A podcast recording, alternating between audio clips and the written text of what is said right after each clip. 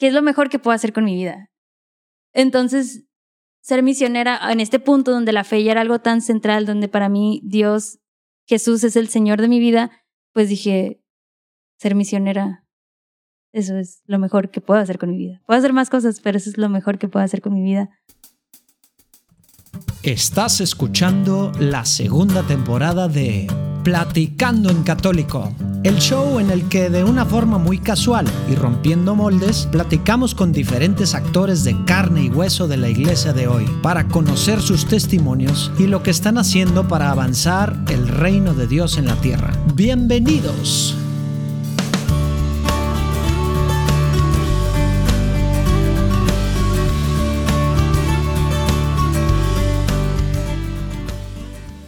Hey, qué rollo, ¿cómo andamos? Espero que en el verano muy bien.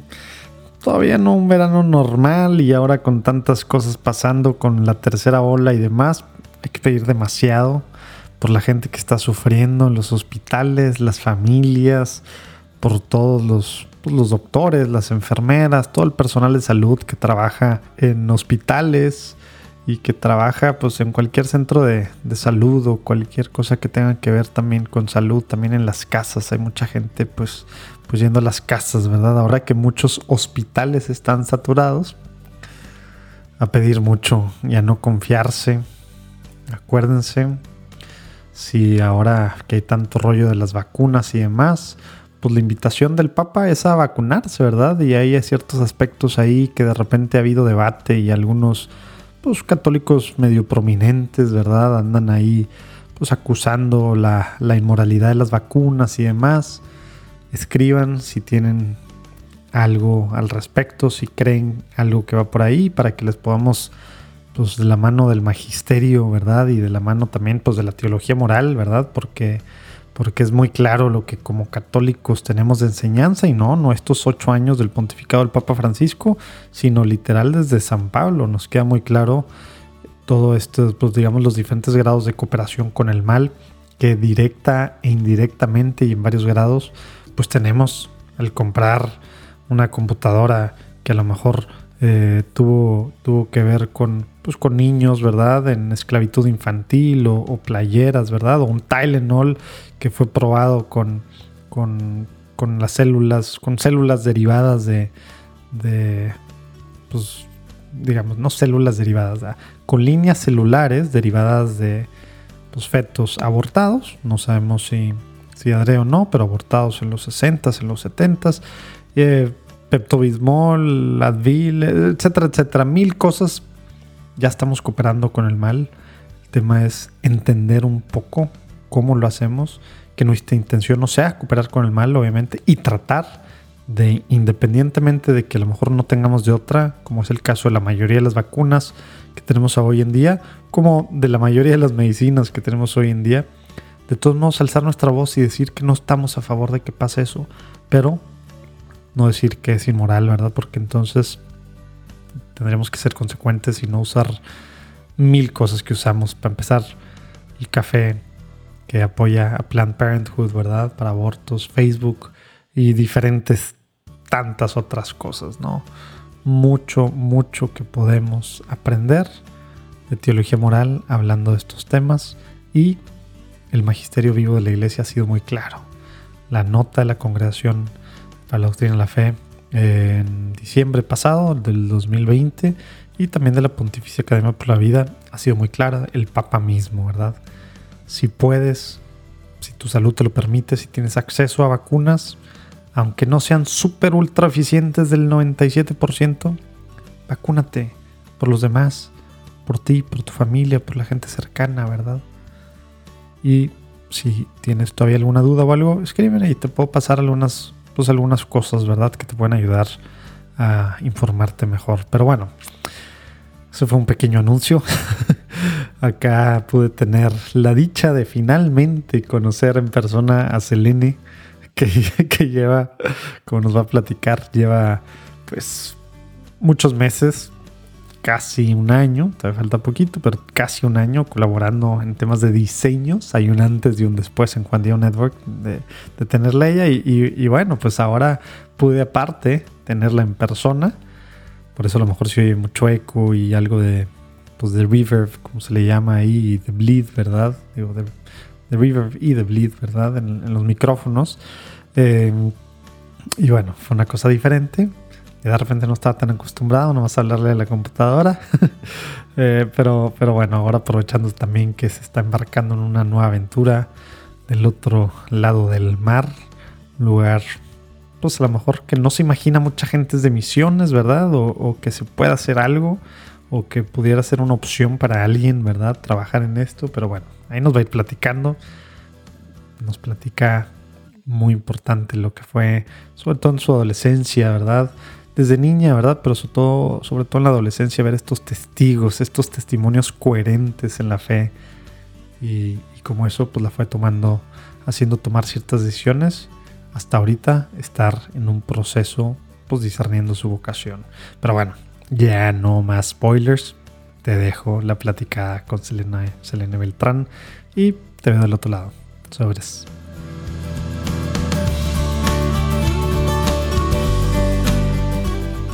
Selene, se nos hizo finalmente. Sí. Bienvenida a Platicando en Católico. Muchas gracias.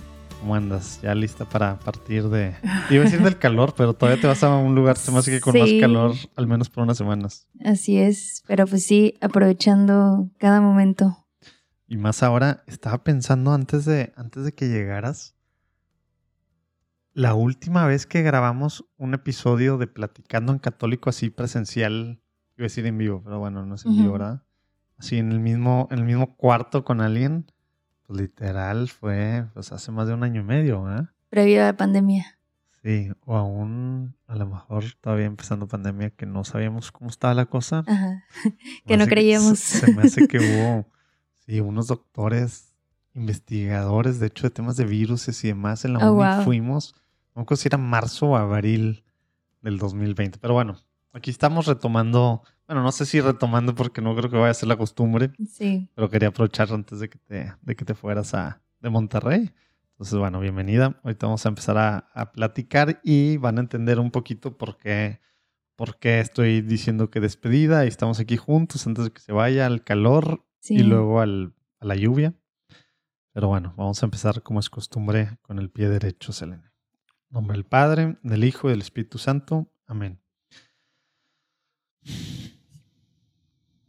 Señor Jesús, te quiero pedir que, en este momento que estoy aquí reunido con, con Selene, que estamos nosotros dos, físicamente, presencialmente, mismo cuarto, enfrente uno del otro, pero con tantas miles de personas que también se están uniendo en diferentes momentos, diferentes lugares. Te pido que te estés presente.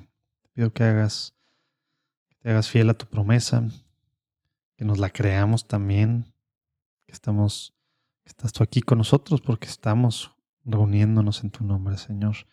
Te pedimos que, que nos guíes en esta platicada, que nos ilumines, que podamos pues, platicar de cosas que, que pueden ser buenas para, para otras personas que nos escuchen y animarlos a, a darle con todo, insertarse en la iglesia viva, para servirte, para extender tu reino, Señor. Te pido por todos los que están escuchando en cualquier momento, lugar que están escuchando, para que puedan moverse en la acción como católicos, Señor Jesús. Te pido que te quedes con nosotros por nuestra por la intercesión de nuestro santo patrono San Juan Diego, en el nombre del Padre, del Hijo y del Espíritu Santo. Amén. Amén. Oye, bueno, a ver, Selene, vamos a empezar platicando. Lo, lo bueno es que te conozco, pero no te conozco. Sí. Sí va a ser. Y bueno, lo, estoy diciendo eso porque Selene llevas que. ¿Cuánto tiempo Casi- siendo parte de Juan Diego Network? Casi el año, yo creo. Según yo, fue como en octubre del año pasado que ahí por Bueno, WhatsApp me Selene, contrataste. Lo- los que han visto, lo, sí, porque literal la primera vez que te vi fue hace cuatro o cinco días, ¿no? Ajá. Por un ratito acá, porque tiene una amiga fan de Rafa Piña, para los que escuchan, Saludos a Alison. a los que escuchan, tómatelo a ligera. Y, y literal, hace como cuatro o cinco días, ¿verdad? Apenas nos conocimos. Pero Selene, si, si, se ven ahí- ah, si se meten a Juan Diego Network, a la sección de podcast, hay un antes y un después. El antes era cuando yo me metía a Canva y agarraba templates chafos horribles y no les cambiaba el texto ahí. Este es uno de ellos, ¿verdad? Si se meten a platicando en católico, tal cual así fue. No hay ningún diseño de nada, nada más ahí mover, escoger colores, escoger pues fonts y bueno, que la crucecita en la O me gusta y tal. Cero diseño, ¿eh? Entonces van a notar así como, como, como hizo, bueno, octubre y demás, empieza a mejorar todo, todo el tema de los, de los artes, de los artes, del diseño de, de las cosas que, que estamos pues, haciendo y no nada más, no nada más podcast, ¿verdad? También de, los simposios, aquel diseño súper bonito de genio femenino y bueno, después el de iglesia doméstica, etcétera. Pero bueno, al ratito llegaremos un poquito a eso, pero, pero pues sí, le estoy conociendo aunque llevamos un rato trabajando, llevamos un rato trabajando juntos y bueno, pues era pues unas horas a la semana, ¿no? Entonces, pues bueno, a ver, Ahorita te vas a ir, decimos mañana de cuando estamos grabando esto, te vas a ir a Tierras Calientes. ¿Naciste por allá? Platícanos un poquito de dónde eres, qué onda con tu familia desde chiquita, así tantito para ir conociendo a Selene. Ok, mi background. Yo nací en Mexicali, soy cachanilla. Y... Así les dicen y, ellos mismos, ¿eh? No, no, se burlen los de fuera de, México que piensan que a lo mejor es algo despectivo. Cachanillas se autonombran ellos también. Orgullosamente cachanilla. y Mexicali, a ver, para los que no tienen idea dónde está Mexicali. Y Mexicali es un puntito ahí en la frontera con Estados Unidos, con California. Es la capital de Baja California, pero muchos ubican más bien Tijuana, que nos queda como a dos horas de ahí. Y pues es un... Es una ciudad pequeña, la verdad algunos pueden decir un pueblito. pero, es, ¿tiene, pues, más de un ¿tiene más de un millón de personas o no? Eh, sí, creo que sí. bueno, entonces, digo, sí, sí, sí. 5% de Latinoamérica, ¿no? O sea, tampoco en, tamaño a lo mejor, ¿verdad? Sí, sí. Y estamos ahí, o sea, es una ciudad fronteriza con Caléxico que también pocos lo conocen. Y es su propia cultura ahí, Mexicali, Caléxico. Y pues yo ahí nací. Que sí, que sí entendieron, ¿no? Meji, Cali, Cal, Éxico. No vamos a decirlo, Muy pero, creativo. Pero, bueno, sí entendieron ahí, ¿verdad? Sí. Y el calor es horrible, ¿verdad? Por eso decía El calor, sí, pues es un, es un Más caliente que Monterrey, ¿no? Yo creo que sí, y aparte es un calor diferente. No sé si tú has ido para allá, pero es un calor seco y yo como lo experimento es, sientes al momento que se está quemando tu piel, lo sientes. O sea, y yo cada, cada verano me pregunto por qué seguimos viviendo ahí, pero luego se te olvida. Todo partido los labios y te tienes que ver las, manos así, la gente, no sé si los de ahí pues ya están acostumbrados, sea algo así biológico que, que fueron evolucionando y ya no necesitan crema o algo, pero va uno y... O sea, literal, hasta sangre de, de, los labios y así. Porque bueno, a mí no me pasa, quizás sí sea algo también ahí que se va adaptando el cuerpo. Pero sí, sí es caliente y en invierno también es muy frío, como aquí en Monterrey. Sí, buen desierto, solo que, como desierto. Ajá, a nosotros, yo la primera vez que vine para acá, vine en verano y yo no soportaba la humedad de aquí. Luego fui a otros ah, lugares y dije, no, hombre, ahora entiendo por qué dicen que aquí es seco. Pero para Mexicali. Sí, obviamente lugares de playa, pues son mucho más húmedos que Monterrey. Ajá. Pero para, pues allá es, es seco y. Pues sí, eso es Mexicali, para quienes no conocen. Oye, y naciste ahí en Mexicali. Ahí nací. A ver, platícanos un única hija, varios, ¿cómo, cómo estaba la cosa? Ok, pues ahorita tengo 27 años, pasado mañana 28. Ah, mira. y este, soy la primera de dos hijos. Mis papás se casaron por la iglesia, eh, por tradición, realmente vienen de familias así, católicos light, pero por tradición, ¿no? Se casaron y al año me tuvieron a mí, al año a mi hermano y ya dijo mi mamá, aquí se acaba todo. este, y pues sí, solo somos él y yo. Vivimos ahí por, yo creo que como hasta mis 13, 14 años. Oye, a ver, y, a ver, explícanos esos primeros 13 años qué significaba Católicos Light, porque hemos platicado la gran, es lo más normal, ¿verdad? En Latinoamérica, en México, pero, pero significa diferentes cosas. Católicos Light al menos tema de sacramentos, tema de misa de domingo, sí, de ciertas oraciones así, o, cero, cero, y simplemente fue bautizo, primera comunión. Sí, yo creo que era eh, tradición y de alguna forma como un, como lineamientos morales que ah. mis papás habían aprendido de sus propios papás y yo recuerdo que mi mamá me decía que mi abuela la dejaba salir con la condición de que iba a misa el domingo a las 7 de la mañana. Es como que era una manera de mantenernos encarrilados, pero no había realmente están, tomando nota las, mamás que están escuchando esto. sí, entonces mi mamá ya sabía que tenía permisos y iba a ir a, misa a las 7 de la mañana el domingo. y para mí, yo mi más, mi recuerdo así primero de algo con Dios es que mi abuela me enseñó el Padre Nuestro, la mm. mamá de mi mamá. Y yo iba al catecismo, pues también. Bueno, es ¿Te que. llevaba tu abuela al catecismo o eran tus papás? No, mis papás. Porque creo que fue ahí justo cuando yo estaba en esa edad de catecismo que mi mamá tuvo su conversión. Ah, en un retiro parroquial del querigma. Ah, algo, pues sencillo. O sea, antes de eso, la oración, dices, primera fue con tu abuela. Como tus papás cero, pero tus papás sí al catecismo y a lo mejor por este tema que dices tú más cultural. Sí, ajá. Yo recuerdo que mi papá no iba a misa, o sea, para él. Y yo le preguntaba, porque pues iba con mi mamá y mi papá era de que, no, es que a mí tu abuela siempre me obligó y es el único día que tengo para descansar. Y ya, no me preguntes más. ¿Cuántas historias así? Sí, sí, sí. Y mi mamá, te digo, tuvo este retiro que yo, yo creo que yo tendría como unos 6, 7 años. Fue ella sola, o sea, sí. resultado tu mamá, ya. Sí, sí, sí. Y, y pues yo era su, la hija, la única mujer. Entonces yo era la sombra de mi mamá y yo la acompañaba. Y empecé el catecismo, y me pasé a dar catecismo también. Y un día eh, llega mi papá, o sea, yo, yo veo a mi papá ahí en la puerta del, de la parroquia y se incorporó al coro. Mi mamá también estaba y yo también estaba en el coro.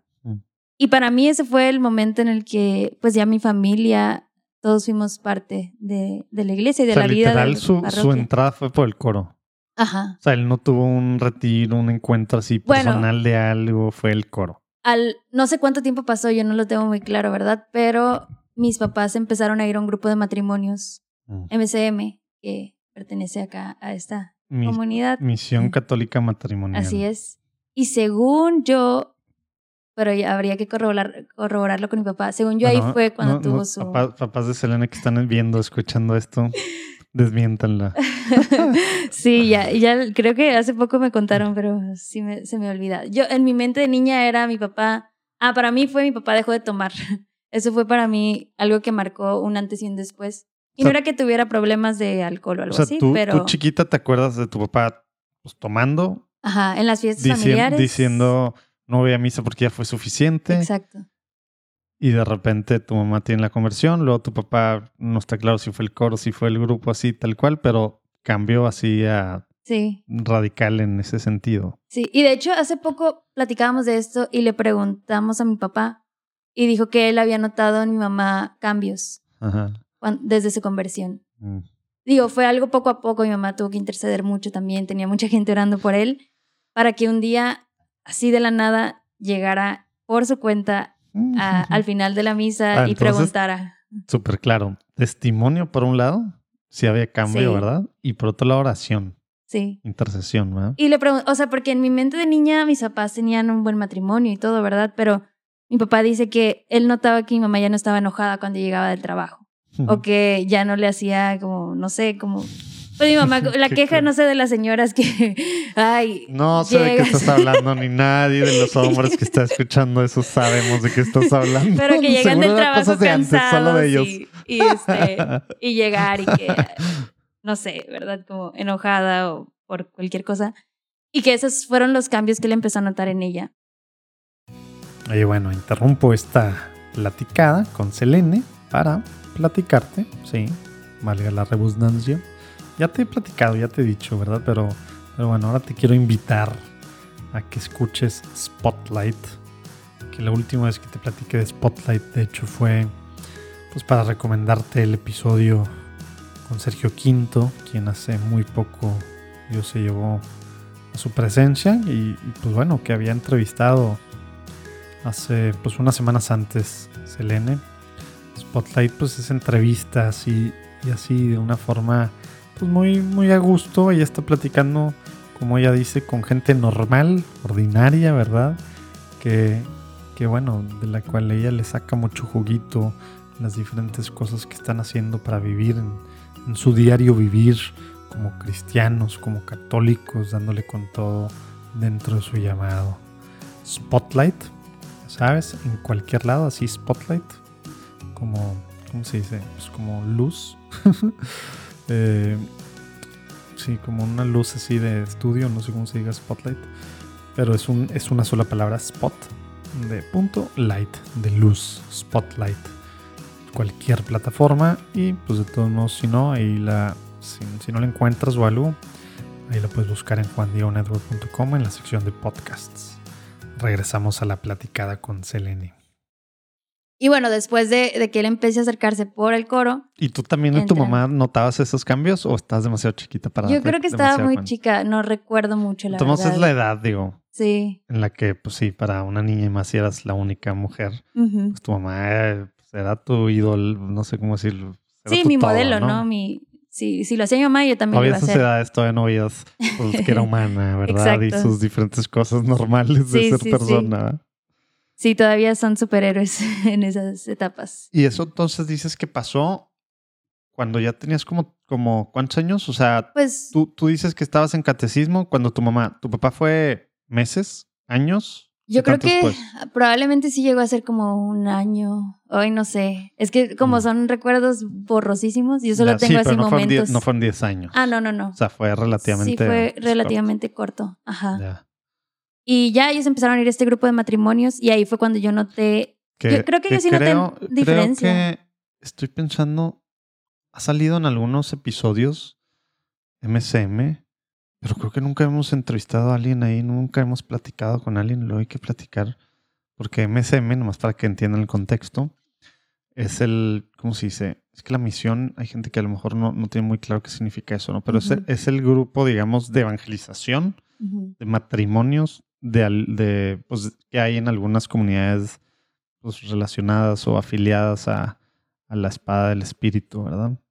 MSM, Misión Evangelística o el grupo que evangeliza a matrimonios que está, pues que tienen, no todas las comunidades afiliadas a la espada del espíritu en México tienen un MSM, según entiendo, o al menos en mis tiempos, pero es como que el primer, el primer contacto con una comunidad de alianza que es parte de la espada del espíritu. Así es. Entonces, es, no es una comunidad per se, es más tema de formación y, y van formando en temas así. Y luego, pues algunos terminan en, en alguna de las comunidades, ¿verdad? Sí, ya Algunos, de ahí. ¿verdad? No, no es el caminito así normal, ¿verdad? Hay gente Sí, que está gente que llamada a se queda seguir ahí sirviendo y simplemente son ciclos, ¿verdad? También, sí.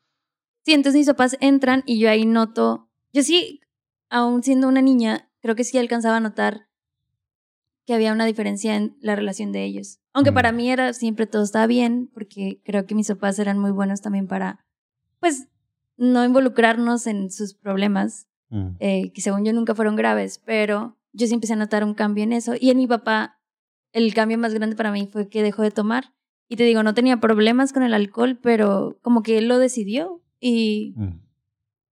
Para mí eso fue un gran wow. O sea, primero empiezas a ir a misa cuando nunca en la vida ibas y luego deja de tomar. Wow. Y, y fue ahí como, yo creo a partir de ahí que nuestra familia ya completa fue parte más de la iglesia, más activa. Y pues ya con los sacramentos, yo ya estaba, no sé, 11, 12 años también. Ahí pues si no, terminé mis sacramentos de iniciación y continué, creo que estuve de catequista o de ayudante de catequista un tiempo. ¿Y, ¿Y tú tenías algo que ver con MSM o cómo funcionaba en esa parte de esas edades? ¿O simplemente de repente ibas ahí para, y alguien te cuidaba y simplemente Ajá. era jugar y ya no había nada de formación ni, ni nada de estarte... ¿Te acuerdas tú de estar platicando o, o haciéndote amigo de hijos de algunos otras parejas de MSM o no? Esa parte Sí. simplemente lo veías en tu familia y era el tema de misa y ya.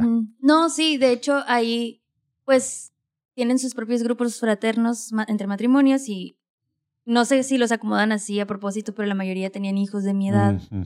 Entonces, no sé, las reuniones eran los lunes y a ve- cuando estábamos más pequeños sí nos llevaban, pequeños me refiero siete, ocho años tal vez, Mm. nos llevaban al cuidado de niños, pero no era puro jugar y entretenernos en, los que, en lo que los Ujú. papás estaban allá. Y eventualmente era como, no mamá, no quiero ir a eso ya. Pero sí teníamos reuniones o hacían convivios entre las familias y nos tratábamos como primos, así nos Ujú. decíamos. Ah, se decían primos. Ajá, y tíos. O sea, yo sé que aquí en Monterrey Bueno, la cultura sí. es más común, pero, Pero, primos, incluyen- primos nunca le dije a ninguno, a ninguno de mis amigos de la comunidad GS. Pues allá, allá sí, fíjate. Y en solo era porque, o sea, amigos del grupo. Allá no es común que se digan tíos a cualquiera. No. No, o sea, bueno, no cual... bueno, pues sí, aquí es a cualquiera es un tío. mm, creo que no tanto. O sea, depende si hay mucho, mucha familiaridad Mm. y muchos años de conocerse, pero el otro día me Ah, estaban no, aquí diciendo a la aquí- primera. ajá, no, no es, o al menos para mi familia y mis conocidos no es tan común. Mm. Pero sí, se fue co- como, se fue formando este grupo de amigos, incluso íbamos a acampar, así de que cinco familias y pues ahí entre nosotros también, pues Mm. sí, íbamos creciendo también en la convivencia más que en la fe, yo creo. Mm. Y pues sí, eso fue, creo, las primeras etapas de mi vida. Y, de Y luego decías, tema de los así. 13 años, ¿qué, qué, qué pasó? Y ya como a los 13, 14 años mm, nos vamos a vivir a Calexico, que es la ciudad en Estados Unidos. O sea, que cruzaron la frontera. Exacto. Y sí, por un tema de, teníamos años que nos íbamos a ir porque teníamos la residencia. Mm, Antes era mucho más fácil también conseguir eh, papeles. Y mi papá cada año decía, ya nos vamos, ya nos vamos. Al final nos fuimos hasta esa edad, pues para que aprendiéramos inglés, mi hermano y yo. Pero justo en ese tiempo, eh, yo ya estaba, pues ya estábamos entrando a la adolescencia o preadolescencia, mi hermano y yo. Y como que ese tema de la iglesia y ya no nos, ya no nos atraía tanto. Eh, yo recuerdo que cuando estaba en catecismo, pues yo veía a los jóvenes que estaban en el grupo de jóvenes y sí quería ir, pero ya a esa edad ya cada vez era menos atractivo. Pero Y, justo y te acuerdas, er- era por tema de que veías la convivencia con ciertas personas, como que a estos ñoños así de, de religión y tal, así más abstracto, o no te gustaba literal el tema de formación que había, aunque fuera poco, ¿identificas? no, yo creo que simplemente yo lo sentía como que era una etapa que ya había pasado. Ah, ya. Ya, ya estoy grande, ya estoy en la secundaria, ya. Next, what's next? sí, sí, sí. Pero justo hay un, un retiro, acaba de llegar un grupo ahí a la parroquia y eh, pues hicieron un primer retiro y por coincidencia, o sea, eso sí fue muy, yo no lo busqué, sino que nos, porque también vivir en, en Caléxico a esa edad que no, no manejaba ni nada, pues era un rollo estar Calexico sí es cruzando. súper pueblito, ¿no? Ahí sí, Sí, mucho sí, más sí, chico. sí, es un pueblito. Y no es San Diego, ¿verdad? Ajá, no, no, no. Los que se imaginan Tijuana y el otro lado está Baruto, No, San es un Diego. pueblito, Otro sentido completamente. sí, pequeño, mm, más limpio que bueno, pueblitos acá, pero pues realmente... sí, un pueblito. Y la gente también, o sea, no- raro que veas a alguien güero. Ah, puro mexa. Sí, mexicano. O sea, si acaso generaciones mías que ya habían nacido ahí, pero, Mm. pero los papás venían de, de México, ¿sí? Bueno, sí, o la frontera pues los cruzó, ¿verdad? Exacto. Entonces, por casualidad, nos llevaron a este retiro. Bueno, de, de hecho era un fin de semana previo al retiro. y dices, nos llevaron, o sea, ¿fuiste a fuerzas? Yo no, no recuerdo bien, pero yo me acuerdo estar en, en el carro porque nos llevaron unos tíos, como que Mm. iban de regreso a Mexicali y nos habían visitado y dijeron, ah, pues les damos ride para, para allá. Mm. Y creo que, o sea, como que al fin acepté, no me obligaron, pero una parte de mí como que estaba, "Mm, no Mm, sé si quiero, voy porque mis papás, para que estén a gusto. Oye, pues lo he estado diciendo. Por un lado, estamos pues, buscando practicantes que quieran este semestre o a lo mejor los próximos dos semestres darle con todo y que sean sus prácticas profesionales, sus pasantías o como sea que se le diga en tu país. Y sí, de forma virtual te conectas. Todo el equipo de Juan Diego Network estamos por todos lados. Entonces es algo pues, muy padre ser de parte de esta familia. Neta, a mí me emociona lo que el Señor está haciendo pues con, con tanta gente tan talentosa que está poniendo sus dones al servicio del Señor.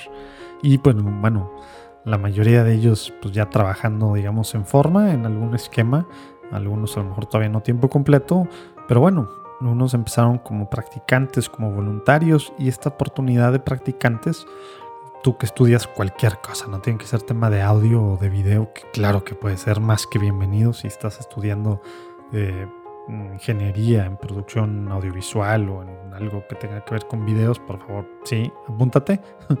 pero, pero también tema de diseño, temas de escribir, o sea, tema de guiones, que vienen muchas cosas padres, tema de analíticas, de, de, tema de reportes, de meterse a, a, descubrir la data y analizarla y, y, hacer inferencias de por qué esto, lo otro, etcétera tema de, obviamente, marketing digital, ¿verdad? De comunicación, de, escribir, de escribir comunicados de prensa, tema de procesos, no tienes idea en lo que hemos estado trabajando y todo lo que falta. Tema particular, por ejemplo, estamos buscando gente que literal se nos pega al equipo base de Juanillo Network. Alguien pues va a estar trabajando pues muy de cerca conmigo en temas muy variados, aprendiendo pues de muchos temas variados, porque al final yo no hago solo una cosa. Y así igual con, pues con Natalia, Natalia Plauchu, con Connie Raya, con, con Pamela, ¿verdad? Con Luis Diego Carranza, con Manu. Em, creo que ya van a ser los que van a tener apoyo ahí, que puedes estar trabajando con estos hombres, mujeres de Dios, creativos, evangelizadores, que están haciendo pues cosas padrísimas en su sus propios apostolados y no tienes idea de lo que están haciendo ahorita también. O medio tienes una idea a lo mejor lo que están haciendo, pero todavía no se ve todo lo que están haciendo. De Juan Diego Network pues, para el mundo, para evangelizar, para formar, para entretener a católicos. Eh, bueno, no católicos, bueno, sí, católicos bautizados, a lo mejor no practicantes y tantos no, pues no católicos que necesitan conocer al Señor. Practicante, sí, Ahí abajo está una liga. Ojo, esto es diferente de voluntarios. Son dos diferentes links, ¿eh? Entonces, velo separado. Al ratito que vuelvo a interrumpir esto, platico voluntarios, pero ahorita es una cosa tipo prácticas profesionales o pasantías o como se le llama en tu país. Es diferente el formulario. Muy cortito, muy al grano y pronto te vamos a contactar. Ahí abajo viene el link. Y cuando llegué ahí había muchos jóvenes y como que me acordé otra vez de que, ay, yo quería estar en un grupo de jóvenes, yo me acuerdo. Y se veía padre, o sea, me entretuvieron, eh, estaba, estaba entretenido. Había, sí me acuerdo que había muchos jóvenes. Uh, yo creo que unos, no sé, 30, 40 jóvenes. Mm. Y, y pues ya ahí como que gente de tu edad y todo, ¿no? Entonces, pues al siguiente fin fuimos al retiro. Al, ese fue mi primer retiro, primer encuentro personal. Eh, y mi hermano también fue. Y yo recuerdo que ahí es esos retiros que te hacen llorar mucho. como que tocan mucho esa parte como emocional. Y bueno, me imagino que también la etapa de vida en la que estás. Y eso, eh, lo emocional era por las dinámicas que te hacían, que hacían como que reflexionar y tenían así este tema de dramatismo propio de muchas de estas dinámicas, sí. O por la parte de, la, de los momentos de oración y así. No, era más por el tipo de ah, dinámicas que sí, que te, que te llevaban a la reflexión. ¿verdad? No era de ningún movimiento, comunidad. Bueno, es un movimiento que no sé si aquí haya, según yo, sí es digo, nacional, arcoiris, movimiento ah, de arcoiris, algo así. Sí, sí, sí. Digo, no, no, sé, no sé mucho. Ajá. No sé mucho, pero sí, según yo están aquí por San Nicolás o algo así. Sí, porque según yo sí es a nivel nacional. Mm. Y eh, pues sí, hacen muchas esas dinámicas que sí te llevan como a reflexionar y a ponerte sensible, a pensar en, sobre todo en el tema de tu familia, eh, creo que Te es confrontan, ¿no? y por eso. Ajá. Mm.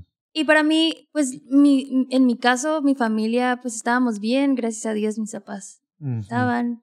Creo que la relación así que más necesitaba, no sé, apoyo, la luz de Cristo ahí, es, era con mi hermano, que ya, o sea, Súper normal Sí, súper normal, exacto. Como éramos casi de la misma edad, del mm. niño y yo niña, nos peleábamos mucho.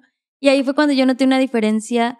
O sea, yo creo que también ahí la gracia de Dios de alguna forma se vio reflejada. Del mm. efecto que tuvo en ese primer retiro fue mi relación con mi hermano, que cambió muchísimo. Y empecé a valorarlo mucho más.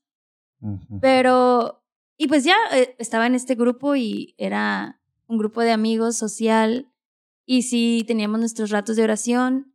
Y creo que ahí sí empezó ya un tomarme más en serio de una manera personal la fe. ¿Cuántos años tenías? 14. 15. Ah, o sea, literal fue llegando a léxico entonces. Ajá, no hubo chance de nada ya. No. Y entonces, y, y por mientras, ¿cómo te iba en la adolescencia? Que normalmente a la gente, pues, no le va en general bien, pero pero el, a lo mejor mal significa muchos temas diversos, ¿verdad? De- en cuanto a malas relaciones, malas decisiones, malas así, o fiesta o tal, o recluirse en su mundito, como que hemos platicado aquí con gente que, pues eso puede significar un millón de cosas. Para ti, pues estabas conociendo así personalmente al Señor, pero pues no dejabas de ser adolescente. ¿Cómo funcionó eso? Sí, yo creo que era, o sea, tenía, yo considero una buena adolescencia porque tenía buenas relaciones de amistad con mi familia también. Eh, pero también sí estaba esta parte. ¿No, no te pegó mucho shock. estar en esa edad de que te fuiste? Ya sé que estaban al lado, ¿no? Pero que te Ajá, fuiste. no, sí, sí. Mm. Es un shock cultural porque aunque, aunque estamos al lado y nos vemos igual, la cultura sí cambia. Y es una cultura diferente a México en el sur y a Ah, Estados bueno. Unidos más arriba. Es como Claro. su propia cultura de la frontera. Y ahí hay ¿Cómo, sus... cómo se.? cómo- digo, porque acá es Tex-Mex, ¿verdad? La cultura Tex-Mex es muy particular, pero no sé cómo se le llama allá en California.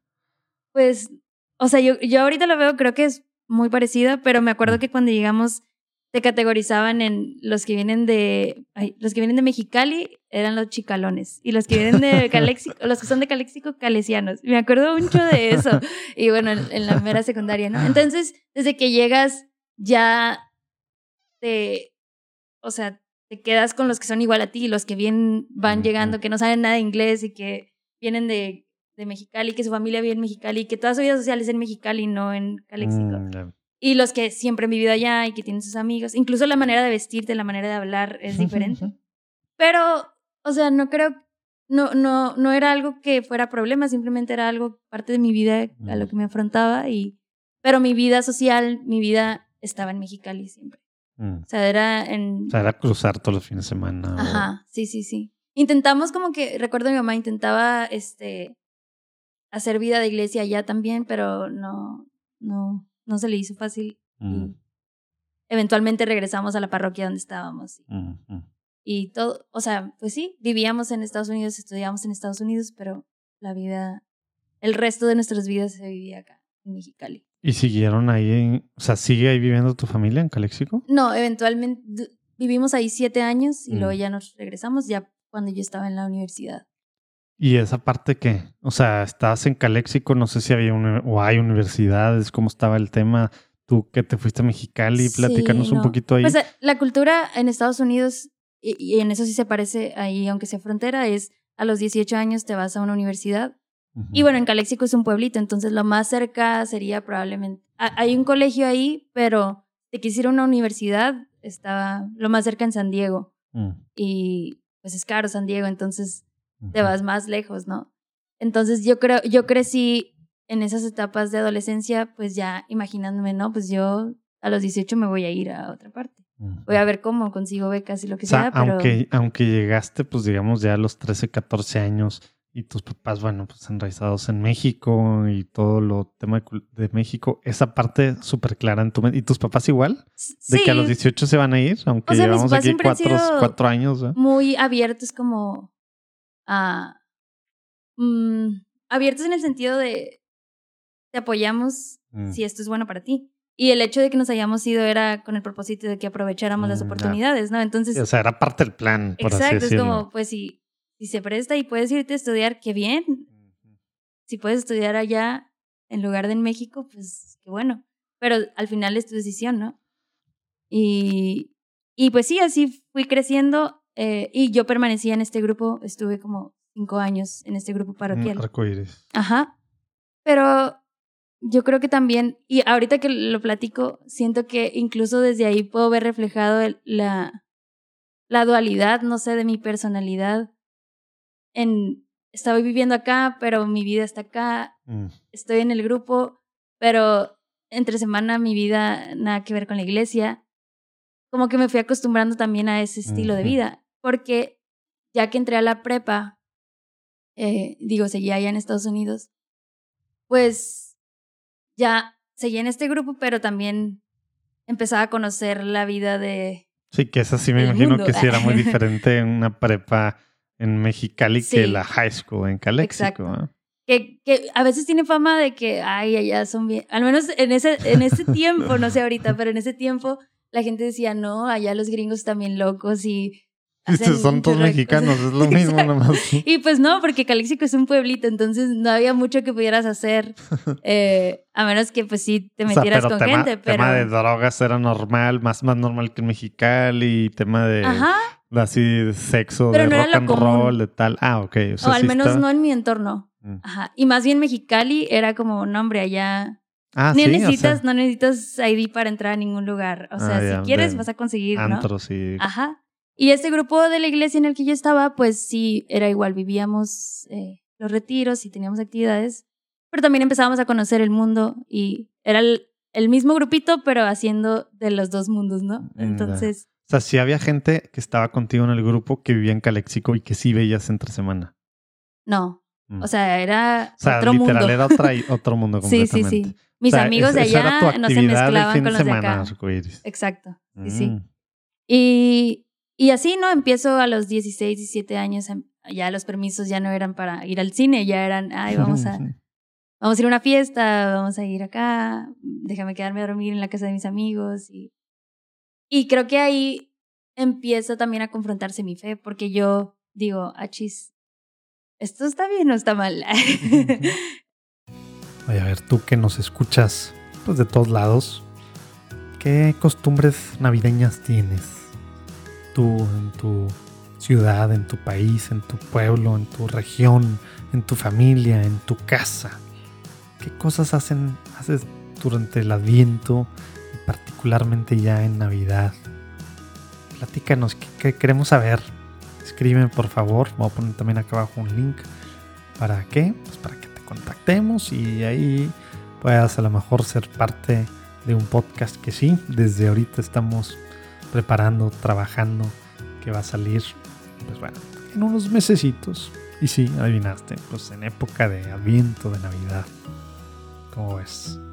¿Te apuntas a platicarnos? Me encantaría saber cómo viven el Adviento, viven la Navidad y algunas cosas pues chistosas o cosas que no entiendes o cosas que pues son tradiciones y nadie sabe ni cómo empezó o cosas más comunes, pero, pero que está padre resaltarlas y qué es lo que hacen y demás, ¿no? Ahí abajo viene el link. De todos modos me puedes escribir, ya sabes. Regresamos al platicar con Selene. Porque ¿Tú- tú a la vez lo solita? estoy haciendo ¿Tú con los solita mismos de la iglesia. ¿Era tu papá, tus papás o era tú solita? Creo que era yo sola. Mm. Mm, sí, una parte de mí. Pero era muy, es como, como que todo se mezclaba. Entonces también era muy permisiva. Mm. Yo veía a los más grandes del grupo haciendo cosas Haciendo y decía, deshaciendo. ah, pues esto está bien. O sea, esto Mm, es compatible con la fe, ¿no? mm. Eh, no sé, salir de fiesta, ponerte borracho, andar con una persona, con otra y hablar mal, decir groserías. Como que a lo mejor de más pequeño, de más pequeña era más evidente, no, esto está mal o esto no quiere Diosito, pero ya a esa edad era, no, pues ellos también lo hacen, entonces. Mm, Los líderes Sí. lo hacen, entonces no Ujú. está mal.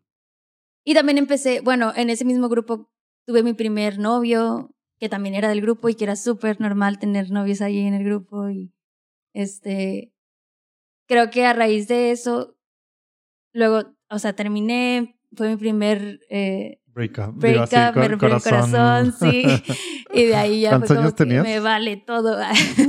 Empezaste Eh, así a escribir canciones cortavenas. Sí, sí, sí, tenía yo creo como 17 años. Ya. Y, y ya empezaba a salir, empezaba, y te digo, con los mismos de la iglesia, que eventualmente a mí sí me llegó a, no sé, como que, yo creo que también era, ya llevaba cinco años en ese grupo, me empezó a cansar y como, para empezar, siento que ya ni estoy aquí por la razón que debería estar Mm. aquí, se supone que somos un grupo de la iglesia, y, y empezaba a tener muchas dudas existenciales también. Ah, también. Sí, y creo que eso es Y- parte de mi personalidad, como... ¿Y eso el- por qué se fue dando? O sea, empezaste a leer, empezaste a juntarte con alguien, empezaste a ver videos de alguien, o fue simplemente al contrastar estas cosas y decir no tiene sentido y me pongo a investigar qué es la moral, qué es esto, por dónde Yo creo fue? que empezó, fíjate, por una clase de literatura que tomé en la prepa. Mm. Era literatura en español. ¿A quién leíste? A este Miguel de Unamuno. Ah, te iba a decir Unamuno. Sí. Ese, y yo hice un. Eh, Sa- hice como. Sa- San Manuel Bueno Mártir. Sí, sí. Pero a mí me. Sí, me han mentido toda la me vida. Imaginé, me imaginé que iba a ir por ahí. Sí. Hice una crítica literaria Wow. eh, como em, a favor de la fe, como Ujú. Pero en mi mente era como, esto me está confrontando y qué tal si es cierto. Este, ¿Qué yo me si- siento él. Sí, sí, sí, me pegó Los mucho. que no, no saben de qué estamos hablando, tienen que leerlo. Bueno, no sé si, No sé ya están más grandes o de formas. No, es bueno, es bueno Sí, contrastar. Aparte de Unamuno, pues bueno, ya ves las últimas poesías y demás. Es Ujú. alguien que al final parece que, que, pues que sí se reencontró con el Señor de alguna forma, ¿no? sí. Y a la par leí, o sea, eso Y fue lo primero. A mí, para mí es top top en literatura española. Bueno, de, de Sí. lengua española, no nomás de. ¿verdad? Eso fue lo primero y después llevé otra, creo que esa era clase de español y la, la que le seguía era clase de literatura. Y ya leía más autores de la misma índole, ¿Tipo? como, no sé, Lorca o como Ah, este... Bueno, pero Borges. No, pero como No, que me abrieron un mejor sí. mundo a, como, hay más ideas. ah, no todos piensan, no todos creen que Dios existe. O sea, para mí era impensable. Y dije, wow, me empezó a, pues, a cuestionar intelectualmente. Y, en- y yo no, aunque estaba en este grupo, nunca llegué a, yo no recuerdo haber tenido una conversación con alguien a, De pues, a ese de- nivel de- existencial o de, ajá, era como, Y en ah, tu nos grupo de entre semana sí. No, o sea, menos. Ah, o sea, todo esto pasaba en tu mente. Ajá. No hubo, no había un grupito con el que te juntabas a, a discutir de No. por qué Dios no existía o por qué no tenía sentido la religión. No. Ah, órale. Y yo siento que una parte de mí también tenía miedo de que me dijeran, no, pues sí, todo es show. Estaba siendo muy precavida. Sí, yo como, "Ah, no sé si quiero como Abrir la, la salirme caja de- Pandora. Sí, sí. Y bueno, ya... ¿Y era por los libros literal o empezaste a meterte en el mundo de internet? Que bueno, pues estás chava, entonces eso fue hace 10 años. Ya había, ya había obviamente YouTube, Facebook y no sé, lugares en los que Twitter y lugares en los que podías pues estar consumiendo mucha cosa para ese lado, pues No, más actual, que- ¿no? De, que no, ¿No? ¿No? consumía contenido así. em, Mm, era, yo usaba para platicar con mis mismos amigos y ya. ya. No recuerdo que haya sido algo tan, tan central como, como ahorita es para mí. Mm. Eh, pero No, me, refería al tema de autoridad existencial. antes. ujú, no, fue así. Y también nunca me senté a platicar con mis papás de eso, porque en mi Mm. mente yo decía, si les siembro Les estas va a dudas... romper el corazón. Ah, se Si van yo a les ir. siembro estas dudas a ellos, ¿qué les voy a hacer? Que capaz de que van a estar igual que yo. Yo así me sentía. Y, pero mientras, pues, eso es- iba creciendo y, y ya también ya como que estaba un poquito cansada del grupo y ya como que, "Mm, no sé si quiero esto. Y en, entonces conozco, bueno, ya conocía del grupo de MCU, que es como MCM, pero de universitarios, Misión Católica Universitaria. Ujú. Y yo lo que veía, tenía una amiga que estaba ahí y yo veía en ella algo diferente a mis otros amigos de este otro grupo. Mm. Como, como que alcanzaba a percibir que era una persona que sí creía en todo esto y que se lo tomaba en serio. Y no sé, algo que yo tampoco tenía y que de alguna forma sí estaba buscando. Y le digo, oye, ¿qué onda con este grupo? ¿Puedo ir? Y ya me dice, ah, sí, de hecho va a haber un retiro. Y ya fui, con, de hecho invité a una amiga que estaba en este grupo de arcoiris conmigo.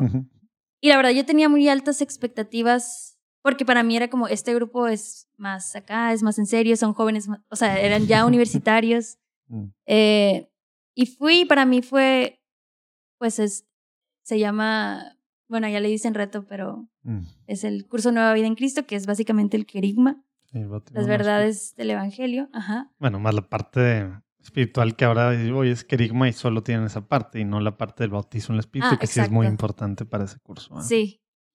Pero aún así, fíjate que para mí no, no fue impactante en mi vida. No, para ti a lo mejor no, pero es una parte relevante. O sea, no existiría un, un curso en Cristo en lo que se Sin entiende eso en las comunidades de, as- afiliadas al Espíritu Espíritu sin el- los dones y el bautismo del. Espíritu, toda esta parte. ¿verdad? Pero yo veía algo diferente en todos los que estaban ahí. O sea, el retiro X, pero el testimonio, Ujú. ahí sí La- te, las te- personas. te- te dio algo. Sí, dije, creo que si esto, o sea, si acá yo estaba dudando de que esto existiera, de que Dios fuera real, o más bien lo estaba poniendo en cuestionamiento, no es que dudara que fuera real. Eh, aquí yo veo gente que sí lo cree y entonces quiero conocer más. Mm. Y empecé a asistir a este grupo. A la par empecé otra relación de noviazgo. Y en esta relación, pues, ahí, este chavo no tenía, el, o sea, creo que era cristiano o, o en algún momento fue, no sé. Pero yo recuerdo haber compartido con él mis dudas Y, y no me ayudaba para nada, o sea, más bien era como, sí, puede que nada sea real, puede que no exista. y, y bueno, a la O sea, par te estabas esto- tú metiendo a MSU, estabas viendo que había gente que tú veías como coherentes en, su fe, en su vida, y empezaste una relación casi a la, a la par con alguien que no era católico y al parecer ni siquiera muy creyente. Exacto, sí, sí. Y a la par Qué también interesante. tenía mis Las amistades. decisiones de la juventud. Sí. Amistades que ya cada vez, pues, ya nos- la forma de divertirnos era muy diferente a antes, o sea, cada vez más Iba subiendo de nivel. exacto. Oye, bueno, a ver, ya hace ratito te dije que iba a platicar también tú, que todavía no estás estudiando carrera o, o algo, carrera técnica o en la universidad o como se diga en tu país. Bueno, tú también puedes ser voluntario. A lo mejor tú no tienes un apostolado per se, a lo mejor tú tienes tiempo, tienes tus dones que quisieras poner al servicio del Señor y quieres, pues, dar un, como dicen, un diezmo de tu tiempo X horas a la semana, al mes, al día.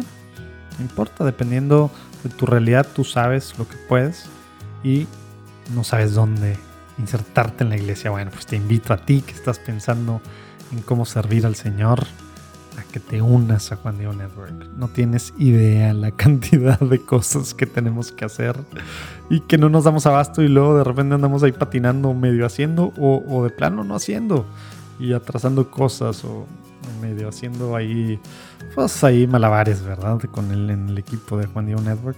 Tú puedes estar apoyando en muy diversas áreas. No importa, neta, eh, tu experiencia. Obviamente si tienes experiencia particular en algo, por favor dime, ¿verdad? Pero puede ser desde el tema de voz, ¿verdad? Hasta estar al, al tiro de varias cosas en redes sociales, en procesos, en, en, en contactos con los podcasteros, en temas de relaciones públicas, de marketing, de diseño, de sin fin de cosas. Neta, hay demasiadas cosas que hacer. Puedes estar a lo mejor también, pues bueno, apoyando en, los eventos que vienen, que van a estar buenísimos. Estar, pues, digamos, ahí al tiro de la calidad, tanto en la producción como, como en el contenido de los podcasts, escucharlos antes de que salgan, por ejemplo, etcétera, etcétera. Muchas cosas que hay que hacer. Acuérdate, ahí abajo viene el link o escríbeme, pero no te confundas. Uno es practicantes que están buscando prácticas profesionales, una pasantía por un semestre o por un año, y otro es voluntarios de cualquier edad, ¿verdad? Y a lo mejor sin experiencia en cosas, pero quieren ver, a ver, no, pues yo sé escribir, pero pues nunca sé, o tengo bonita ortografía, o, o cualquier cosa. Bueno, créeme que puedes poner ese don que tú tienes al servicio del Señor a través de Juan Diego Network para toda su iglesia. Ahí abajo viene el formulario. Estaremos súper emocionados de tenerte como parte de esta familia. Regresamos a platicar con Selene. Y pues yo llevaba todo esto junto y, y- y seguía viviendo en Estados Unidos. Siento que estaba muy dividida como, en, pues sí, en mi persona. Y, y así fui, eventualmente dejé de asistir a MCU porque me sentía muy hipócrita también. Ya, O sea, doble vida tal cual. Sí, sí, sí. Y las dudas continuaban, pero nunca fui con alguien como... Nunca se me ocurrió ir con un sacerdote o algo así o investigar Nunca más. elegiste a ningún líder de MSU, o sí, pero no notabas que pues, No. sabían de estos temas o no les Yo interesaba. sentía que nadie me iba a poder dar respuesta, o sea, bien, bien O sea, este... te, daba miedo de bien que fueras, también, que yo fueras a convertir a todo mundo al Sí. ateísmo, básicamente. Ajá, o, o no sé, que no, me vaya solo a tus papás, sino todo el mundo. Entonces yo me guardaba todo esto y en algún punto creo que hasta me convenía no creer, entonces era como, no, pues ya dejé de ir a misa, empecé a mentirles a mis papás para que ellos creyeran que todo estaba bien. Eh, ya con mis amistades, pues ya cada vez era menos límites, ¿no? Porque al final creo que no creo en Dios de todas formas y Sí, o sea, Es no, si, no si pasa Dios, nada, Si o Dios no existe, no, no tiene ningún sentido el bien y el mal en estas cosas que no estoy afectando a alguien, ¿verdad? Sí, y eso es importante, creo, para mi punto de conversión, el, el ser tan radical en eso de si Dios no existe, nada importa. Ujú. Eh, Sí, que, es- que ser consecuente con, con eso, ¿verdad? Yo, yo no entiendo a, a- a ateos moralistas en, en muchos sentidos, ¿verdad? No, no lo entiendo, o sea, por definición y por, tema de moral, lo que significa bien y mal, pues si no hay Dios, pues es solo un extremo en el que afecta a los demás, no a uno mismo, etcétera, etcétera, o a uno mismo hasta ciertos puntos y en algunas cosas. Así es. Y eventualmente, o sea, llevando esta vida, pues evi- evidentemente no era feliz, pero como decía, creo que Dios no existe, ¿de qué sirve vivir? O sea, ya llegaba a ese punto de Mm. cuestionar pues, el sentido de la vida y, y el valor real de mi vida. Aunque no llevaba una vida miserable ni de sufrimiento como otras Y seguías personas. andando con, con este chavo. seguía con este chavo. Y, y la verdad es que era una relación muy tóxica, ahorita lo Mm. puedo decir. Pero así, así estuve casi un año, yo creo. Mm. Hubo personas que sí se me acercaron de este grupo, de hecho, como de a tratar de rescatarme. No, de MSU. Ah, Eh, pero pues yo estaba muy cegada también y muy en, en mí, muy ensimismada. en- Ujú. ensimismada, No sé. Em, pero, pues no sé, llegó para no alargar tanto. Pero digamos, así estuve viviendo cada vez más intensamente. eh, esta, no sé, pues esta tristeza espiritual también, yo creo que sí era mucha tristeza y desesperanza. Mm. Y, y un día mi mamá, mi mamá pues obviamente sabía que algo estaba mal, pero O también sea, esa nunca relación... platicabas con ella, nomás se da cuenta. Ajá. Esos Ni, temas ni no... de tu tema con Dios, ni de tu relación. Porque como la, obviamente mi mamá se daba, mis amigos, la gente que me quería se daba cuenta que no, no me hacía bien esa relación. Pero para mí era, yo ponía la barrera inmediatamente. O sea, no, nadie podía tocar e- ese punto porque me alejaba más, ¿no? Y eventualmente un día mi mamá llega y nos invita a un retiro a mí y a mi hermano. Y yo me enojo porque no, porque me obligas. Y me dice, bueno, ve este video. Y ahí para mí ese fue el ver ese video y ese testimonio, el punto de Wow, qué La video puerta fue? que- ¿Qué video fue? el testimonio de Gloria Polo. Ah, mira, del- de los rayos. Sí. Porque ahí, o sea, como que yo, yo no descartaba la idea de Dios, aunque para mí era en ese momento más conveniente que no existiera, aunque me traía sufrimiento, para mí era como, creo que no existe, o sea, por, también por lo que veía y... Sí, pero tampoco te has metido a estudiar el Exacto, tema. Sí, tampoco. sí, como para tener una certeza de que Dios no existe Ajá. porque lo tengo súper fundamentado en base a esto y lo otro y me puse a leer a Exacto. tal y empecé con Nietzsche y terminé acá y tal. O sea, No. no, no, hiciste ese caminito. No. ¿verdad? Eh, y cuando veo este video, eh, a mí me vuelve a confrontar con, oye, ¿y qué tal si todo sí, esto sí es verdad? En lugar de la pregunta, ¿lo- ¿y lo qué tal si no es ¿Lo cierto? vieron los tres? O sea, de que tu mamá, tu hermano y tú No, creo que mis papás habían... nomás te echó el anzuelo ya. Sí, me dijo, ve este video. Porque creo que ella, no sé si, la, si esta doctora había estado en el retiro ese día Mm. o ellos ya lo habían visto, no sé, pero al final yo me quedé viendo lo que dura muchísimo tiempo. Sí, súper bueno. Me acuerdo hace mucho que no lo veo, ¿eh? pero sí, Sí, está largo. Y yo lo vi todo y me sentí muy identificada en algunas cosas, porque ella relata también cómo su vida, al principio era una niña de, de iglesia también y eventualmente se va apartando, feminista Ujú. y con valores súper anticristianos. Ujú. Le cae el rayo y Dios la confronta con todo esto. Y para mí fue como, ¿qué tal si es verdad, Selene? ¿Qué estás haciendo con tu vida? Ujú. Y, y ya, ahí fue mucho como callar las otras voces que había estado escuchando y en lugar de eso decir, bueno, voy a darle una oportunidad. Y fui, decidí ir al retiro que me invitó mi mamá. Era un día nada más. Y ahí fue, eh, ¿Qué era qué? era un retiro carismático, Mm. pero no recuerdo, o sea, ¿Qué significa? Era un retiro normal. Explícanos qué significa un retiro carismático. O sea, de O sea, puede significar un chorro de cosas. Sea, y pues querigma, bautizo en el espíritu, pues como que identifica un retiro carismático, no, no- o sea, oraciones así, en, o como, como- Yo no- o sea, ¿O más bien, un era, de de era un retiro de la renovación carismática, pero ni Ah. recuerdo el tema Ah, o el- la... ¿verdad? de la renovación. Sí. Ya no tenía nada con MSU, MCM, No. comunidad de allá, no. Había, yo creo, alguna relación ahí con MCM que los habían invitado, Mm. pero era un retiro de la renovación carismática. Mm. Y, y fui y en esa primera, o de las primeras oraciones, ahí yo como que sentí que Dios, o sea, no escuché su voz tal cual, pero sí sentí que Él me hacía ver que yo estaba encerrada en una jaula porque yo quería estar ahí y no era porque Él quisiera o porque yo ver, debiera. Siempre, hago estas cosas cuando hay gente que platica algo así. Explícanos eso de yo sentí, cómo llega a tú sentirte o verte en una jaula. O sea, ya dijiste, no es como que Dios me hablaba, Ujú. pero por otro lado tú sentiste que sí y te puso esta imagen. ¿Qué, qué significa eso para los que estamos escuchando que, que pues no tiene nada que ver, nunca han participado de algo pues, carismático Ujú. así? Y, o aún gente que está, pero dice yo nunca sentí nada y pues incrédulo, dudo, eso está muy extraño, tal. A ver, Ujú. explícanos qué, qué, qué significa eso que Pues, acabas de según yo, platicar. yo recuerdo que estábamos, ya estábamos haciendo oración. Entonces, yo, mi, digamos, yo estaba en una disposición orante. Y sí recuerdo esta imagen, quizá porque también la tenía ya desde antes, que yo así me sentía. Yo me sentía Mm. enjaulada.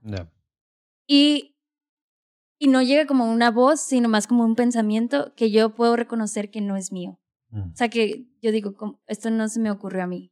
Y, aunque estuviera ligado con algo que tú ya estabas pensando, que, que te estuvieras sintiendo. Era este demasiado revelador para mí, aunque Mm. parezca muy sencillo el decirlo ahorita como, pues obvio es el enemigo, o sea, pues tú estás ahí porque quieres. Para mí en ese momento era como una, re- casi, para mí fue muy revelador de, "Ah, sí, es verdad, o sea, no, ¿quién me tiene aquí, no? Y, y la manera en la que se presenta ese pensamiento no era como yo hablando a mí misma, sino como un padre. Yo, yo así lo sentí como, Mm. como alguien superior que me, que me quiere. Entonces, para mí, eso es Dios me está, Él está poniendo ese pensamiento en mí y está tratando de comunicarse conmigo. Y así es como yo he vivido mi relación con Dios, la verdad. Mm. Nunca he experimentado nada sobrenatural. O sea, no lloraste ahí porque algo sentiste una no sé qué, Ahí sí, así, sí lloré porque para mí era como caer en por cuenta. lo que me está diciendo, ajá. Mm. Y luego en ese, no sé si fue en esa misma oración o en alguna otra oración, en ese mismo retiro, eh, mis papás estaban conmigo y es que yo solo me acuerdo que estaba con ellos y estaba llorando mucho y ellos estaban abrazándome. Mm. Y, y para mí es como esa, no, no diría sanación, pero sí como, no sé, como volver a la fe y darme cuenta, o más bien recibir esa fe. Porque para mí la fe, yo no la puedo palpar y, y de verdad lo veo como un regalo que, Es- eso es. que he intentado entender, pero no puedo. Y, y estas dudas que tenía de adolescente las sigo teniendo a veces, pues.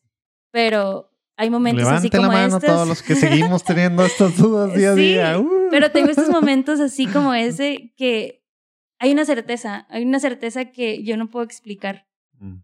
pero que luego veo a otros que no. Hace poco, por ejemplo, tuve una plática con mi hermano y le pregunté de qué, onda con Dios. Y él me decía, pues es que no creo la fábula, esa fue su respuesta.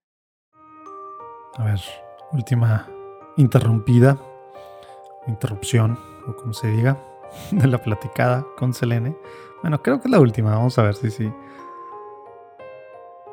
Estamos buscando líderes jóvenes. ¿Qué significa joven? Pues no sé, a lo mejor menos de 35, menos de 40.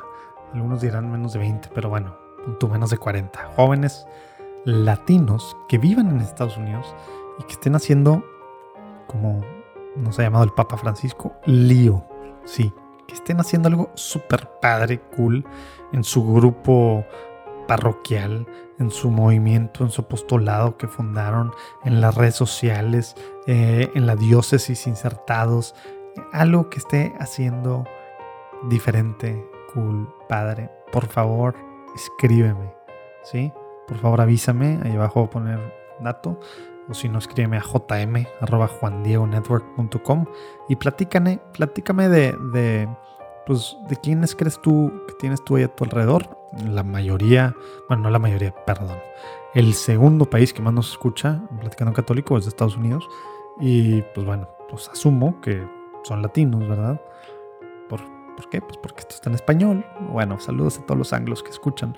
Pero tú conoces a chavos hispanos que estén dándole con todo a, su, a la iglesia, al Señor, por favor avísame, porfa. Me urge tener ahí varios, varias personas que, que, que voy a invitar a algo padrísimo que muy pronto vamos a anunciar.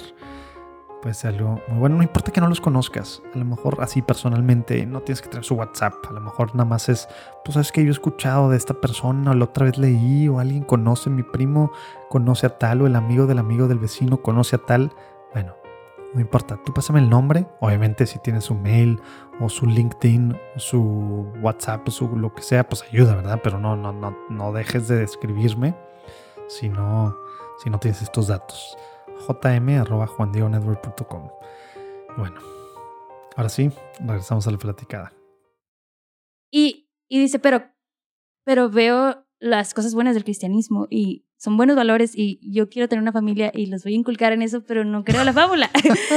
y digo, ahí es solamente una cuestión de fe. O sea, para mí, como lo veo, es Dios tiene el momento y, y es un regalo la fe. No sé. wow. Sí. Oye, y la parte, ahorita nada más recalcando antes de seguir por, por este caminito, hay papás que nos escuchan, hijos, digo, cuyos hijos pues, son adolescentes o jóvenes, y, y a lo mejor, digo, varias de las cosas que has platicado pues tienen que ver con, pues, con tus papás y luego de repente dices con tu mamá que se da cuenta de esta relación, de las diferentes cosas, que algo no está bien.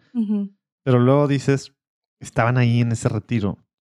Aun y cuando tú te enojaste cuando te invitó primero, pero lo viste el video de Gloria Polo y decidiste ir, ¿verdad? Pero no fue chocante para ti de todos modos por, por toda la historia tal, ¿verdad? Eh, reciente, digamos, últimos años y tú estar viendo esta doble vida y estarte alejando en algunas cosas y con estos pensamientos muy hacia adentro, el que tus papás están así, porque a lo mejor algunos, no, no, no, esto hay que darle tiempo, que ella vaya sola y que no sienta nuestra presión, que hemos estado acá, este rollo, pero tú lo pusiste como algo bueno, que estuvieran ahí, que te abrazaran. O sea, yo creo que Porque el tema de como papá, de repente digo yo, mis hijos están chicos, pero pues de repente saber dar su espacio para que ellos solo tengan tal, mm, todavía no me toca en muchas cosas y no, pero, pero lo veo hasta dónde es presión mala y qué lado es presión bueno y es estar presente ahí en estas cosas sin asfixiar y vacunar o lograr lo, opuesto, ¿verdad? Aquí está mi papá, ni siquiera puedo estar orando, ¿verdad? En el momento del retiro, porque están mis papás aquí al lado viéndome, o sea, tal, pero tú lo pusiste como algo bueno. Platícanos cómo, o sea, ¿qué, qué, qué, piensas sobre ese tema en particular de, de tus papás estando ahí. ¿Cómo te sentías tú y por qué lo sentiste así, verdad? Yo creo que, o sea, mis papás, ahorita lo pienso como eh, Dios sí les daba la sabiduría, al menos a mi mamá. Creo que, no sé, si llego a ser mamá algún día, pero quién sabe, les da como esa, o no, esa capacidad de soportar el, o no sé, como de arriesgarse siempre a... O ser rechazado. también hay mil ejemplos de papás, de mamás súper buenos, súper convertidos, que se arriesgan, ¿verdad? Pero, pues, al final el efecto es el contrario en los hijos, ¿verdad? Pero hablo de esa sabiduría porque... De, tu, tu, experiencia tal cual, ¿qué, qué cositas viste? O sea, eso cómo se veía aterrizado, ¿verdad? Y cómo lo sentías tú, ¿verdad? Esa sabiduría que dices en los diferentes momentos. Sí, porque mi mamá no era como que siempre me estuviera diciendo, mm, había momentos en los que sí y la mayoría lo rechazaba, pero había otro, o sea, yo ahorita digo, ¿Y la forma? qué bueno que se arriesgó ese día mm. a invitarme al retiro y aún después de que la rechacé y que me enojé, a invitarme a ver ese video. Creo que ahí también fue como una parte de una parte de mí de obediencia de, ay, ya, para que... O sea, es mi mamá al fin y al cabo, pero también como de... para que deje de estar diciéndome aparte cosas. la mayor y ese tema está súper marcado, ¿verdad? En, la, en la teoría de, de... ¿Cómo se dice en español? Bueno, en la teoría de orden de, hijos, como se diga. Ajá. El tema de la obediencia, el tema de hacer lo que los papás quieren, el mayor sí la trae... O sea que de la mitad para abajo, pues casi es lo contrario, ¿verdad? Ajá. Y casi de que, o sea, querer complacerlos. Sí, es algo que, que, natural se nos da a los mayores. Para bien y para mal en algunas cosas, ¿ah? Sí, pero yo sí veía esa sabiduría de mi mamá de a veces sí, a veces empujaba, a veces no, a veces mm. se quedaba callada y a mm. veces trataba de hacerlo a través de otras personas. Y, ¿Y en ese momento? Y en ese momento, yo, yo, siento que desde el momento que yo empecé a ver el video, ya era, mi corazón se estaba como ablandando. Entonces era como, bueno, pues ellos me invitaron y ellos iban a ir de todas formas al retiro. Yo estoy aquí, como, yo, yo me estoy eh, agregando a sus planes. Entonces ni siquiera pensaba en, mm, eso. No, no era incómodo. O sea, papás, no es de que si están ahí, no, no tienes que huir para que tu hijo tenga él solo. Pero, o sea, no. Tampoco y ya hay que al momento este de la oración, donde ya empecé a llorar y que estaban ahí, agradecí mucho el que estaban ellos porque yo me sentía, yo sentía mucha culpa y sentía Mm. Por mentiras pues sí, hacia ellos. ajá, y así. exacto. Y como, no, no sé, como que yo sabía lo que yo traía y lo que yo había hecho y ellos estaban ahí de pie, o sea, seguían ahí. Y aunque no sabían todo, Mm. sabían, o sea, Sí, creo entonces que- lo intuían y veían que algo no estaba bien en ti, Ajá. ¿verdad? Y, saber detalles de nada, obviamente. Y creo que eso es lo que, también- o sea, como esa, ese amor y esa misericordia que reflejaba, que reflejaban ellos en sus palabras, en su paciencia conmigo, en, pues en estar ahí cuando yo quería que estuvieran y cuando no, darme mi espacio, eh, pues me hizo como, pues sí, aceptar ese amor, ¿no? Y wow, qué difícil, qué difícil ser papás, ¿verdad? de verdad que sí. No sí.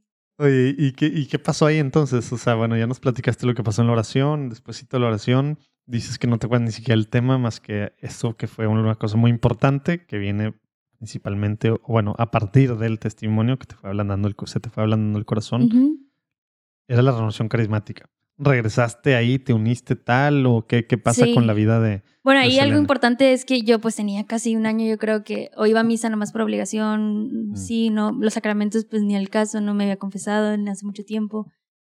Ahí en ese retiro me confesé y ese sacerdote, de hecho es el sacerdote encargado de las adicciones y Mm, digo, ahí descubrí que tiene una, una relación, ¿cómo se dice? tóxica. Tóxica, pero tiene otro Ah, nombre. codependiente. Codependiente. Que, Entonces... que es una adicción, Fue ¿verdad? abrirme ojos, o sea, de verdad fue un abrirme no solo en la parte espiritual, sino en la parte humana y personal y todo. Wow, o sea, te tocó Sí. no nomás confesión, pero confesión, dirección espiritual con aparte de alguien que es experto en temas así. exacto.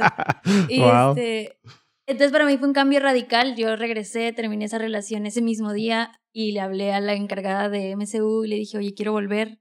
Sí, vente el miércoles, que son las reuniones los miércoles, Mm, y va a haber un retiro otra vez, tienes que volver a tomarlo. Va, fui y a los meses invitaron a, al verano en misión aquí en Monterrey. Que verano misión es un conjunto de actividades, que hay formación Hay y también hay...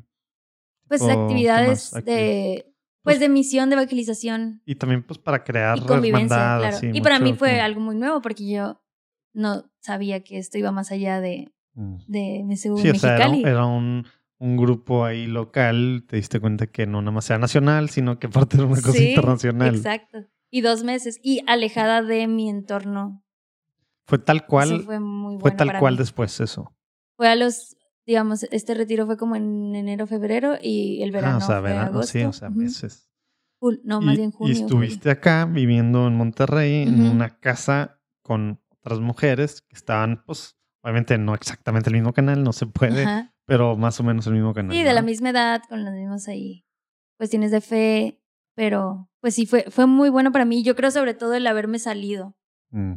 Porque si estás en una rela- relación codependiente, por más que tú sepas que no está bien, hay la, algo la más carne, fuerte. Exacto. la carne es terrible. Claro. Entonces, para mí fue, ahora lo veo súper providencial Mm. y, y que Dios sabía que era eso lo que necesitaba. Y, y sí, o sea, eso me ayudó bastante a poder cambiar mi vida por completo. Y a ver, no tenemos tanto tiempo, en media hora tengo, bueno, 28 minutos, tengo Sí. que empezar una junta, pero, pero a ver, res- resalta y, pl- y platica. Tú decías antes que tenías esta intención de, de, pues, de irte a los 18 años. ¿Cómo va ese plan? ¿Cómo sigue después del verano en misión? Y que sigue con, pues, después el tema de estudios para ti, porque Sí. entonces pues ya estabas graduándote casi de prepa ahí, ¿no? Sí, yo, yo O ya te habías graduado. ya, ya estaba en la universidad cuando entré a ah. ¿dónde, ¿dónde estuviste en, la, uni- en la universidad Es- entonces? decidí estudiar en Mexicali. Al final Ah. no me sentía lista para irme, la verdad. Creo que ¿Y fue- vivías con tus y no quería en Cal- endeudarme. vi- ¿Vivías con tus papás en Calexico y cruzabas todos los días? ¿Cómo Sí. eso? Eso duró como unos meses, no, no el año, pero unos meses. Mm. Y ya luego mi papá fue como, pues veníamos aquí para que aprendieran inglés, nos podemos regresar. Aparte, pues es más barato vivir acá. Mm. y, y nos regresamos a Mexicali y yo estaba, estudié arquitectura Mm. ahí. Y yo siempre había tenido el deseo de, de hacer misiones. Entonces tenía el programa de misioneros en la brecha aquí en esta comunidad. ¿Qué significa para los que no han escuchado? Lo platicaba con, con Francisco Aguilar, con Luis Diego Carranza. Y creo que ya. Son los únicos prechistas que hemos tenido, pero todos para... vamos a poner ahí abajo el link a esos dos episodios, pero a ver, súper cortito, ¿qué quiere decir ese programa de, de, mm, ser misionero en la brecha? Pues es un año que dedicas a, terminando la carrera, por lo regular, a servir en la evangelización de jóvenes en las diferentes comunidades que hay. Que son parte de las parte de la Y estás aquí en Monterrey un tiempo para formación, entrenamiento, y luego te mandan a alguna comunidad. Y, eso fue acabando tu carrera. Sí, terminando. Yo antes de terminar, digamos, unos dos años antes de terminar, yo ya sabía que quería hacer eso. Mm. Y como esa inquietud, luego me pude dar cuenta que la tenía desde muy pequeña. Eh, yo pensaba, bueno, si sigue la inquietud, tal vez debería ser misionera. Tal vez. O sea, esa cuestión de misión sí. E, para mí, es que creo que sí soy muy radical en, en, algunas cosas así. Para mí era como, ¿qué es lo mejor que puedo hacer con mi vida? Y yo decía, pues ayudar a las personas. Pero en algún momento dije, debería ser médico. Le dije, no, para, claro que no, yo no, yo no soy, no nací para eso. Pero sí, yo me acuerdo cuando, conocí la historia de la Madre Teresa de Calcuta, para mí era, no hay otra cosa mejor que hacer con tu vida. Entonces, ser misionera en este punto donde la fe ya era algo tan central, donde para mí Dios, Jesús es el Señor de mi vida, pues dije, ser misionera, eso es lo mejor que puedo hacer con mi vida. Puedo hacer más cosas, pero eso es lo mejor que puedo hacer con mi vida. Eh, entonces yo dije, voy a tomarme este año y si sigue, pues tal vez deba irme a alguna congregación de ah, misioneros. Solo por la parte de la misión, no tanto por la vida consagrada o por mm. algo así. Em, pero no, terminó ese año y yo... ¿A dónde fuiste? Estuve seis meses aquí en Monterrey y seis meses en San Miguel de Allende. Mm. Y... Ah, pues sí, ahí es que pasaron muchas cosas en esos días, en esos tiempos. Ahí empezamos el ministerio de Lumen Media, mientras estaba de brechista. O sea, ¿qué año fue eso? 2017. 2017. 2017-2018. Y, pero al terminar ese año yo no sentía que debía extenderlo. fue un tiempo donde pude cimentar mi relación con Dios porque todo mi enfoque era eso. Digo, por el tiempo que en lo de Lumen Media, pero, pero bueno, nos ha platicado Luis Diego mucho al respecto, algo también, también Betty. Pero a ver, súper cortito, vamos a poner ahí abajo los links eh, de, de, Lumen Media, este apostolado. Eh, pero a ver, cortito, ¿por, por, qué, ¿por qué Lumen Media? Tú estás aquí esos seis meses solo.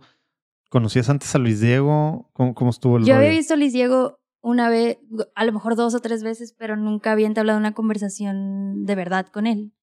Y yo ya estaba en San Miguel de Allende cuando me escribe y, oye, ¿puedo platicar contigo? Es que traemos esta idea, este proyecto y me, me recomendaron, me recomendaron hablar contigo porque sabían que hacía diseño gráfico. Mm. Y, y ya me dijo, son varios hermanos, no sé qué. Pasaron varios meses, digo, empezó todo el proyecto, salieron los videos de Luis Diego y, digamos, pasaron los meses y cada vez menos hermanos. Al final solo quedamos Luis Diego y yo. nos, nos platicó eso. Sí, este, y, y, pues eventualmente salieron otros proyectos de ahí, eh, que es el podcast que realmente eso es lo que ha sido más constante de mi parte al menos. Pues digo, que más que en general, ¿verdad, Luis Diego? sí, sí eh, y que es lo mismo, testimonios de gente que ha conocido ya, escucharon, Ya escucharon algún anuncio desde el principio, desde la intro y alguno de los anuncios acá. Y bueno, en este mismo episodio hemos hablado también otros, pero, pero sí, Spotlight, ¿verdad? Sí. Sí, pues eso sí. Pero, pero Lumen, o sea, ¿por, ¿por qué te llamó a ti la atención o por qué dijiste sí? Si estás tu misiones, no era de que, a ver, ya estoy acá, estoy dedicando este año porque pienso que va por acá. ¿Por qué te hizo ojitos un apostolado en redes? Yo recuerdo que cuando él me contó, yo no me acuerdo si yo traía algo en mente similar, pero traía ganas de hacer algo, como traía ganas de un proyecto. Y también las redes sociales no eran tan parte de mi vida como ahorita o como lo es para la mayoría. Empezaba apenas ahí, entonces hizo mucho clic con cosas que yo estaba sintiendo que yo traía como, ay, no, no tenía claro qué, pues, pero cuando él me dice, queremos hacer un apostolado de evangelización en redes sociales, fue, es eso, era eso lo que yo traía como algo que quiero hacer. Y también estar en San Miguel pues es una comunidad más pequeña, una ciudad más tranquila que me permitía también. Y siempre he sido muy activa, entonces Mm. me gusta estar haciendo Había, muchas había cosas. tiempo para estar. Sí, me he dado Sí. cuenta de esa parte. Entonces así fue como, pues dije, sí, va, entrémosle. Oye, a ver, y no, no quisiste, bueno, un año fue suficiente. ¿Qué empieza a pasar? Porque quisiera ir ac- acelerándole para, Sí. para actualmente, o al menos este par de últimos años, ¿verdad?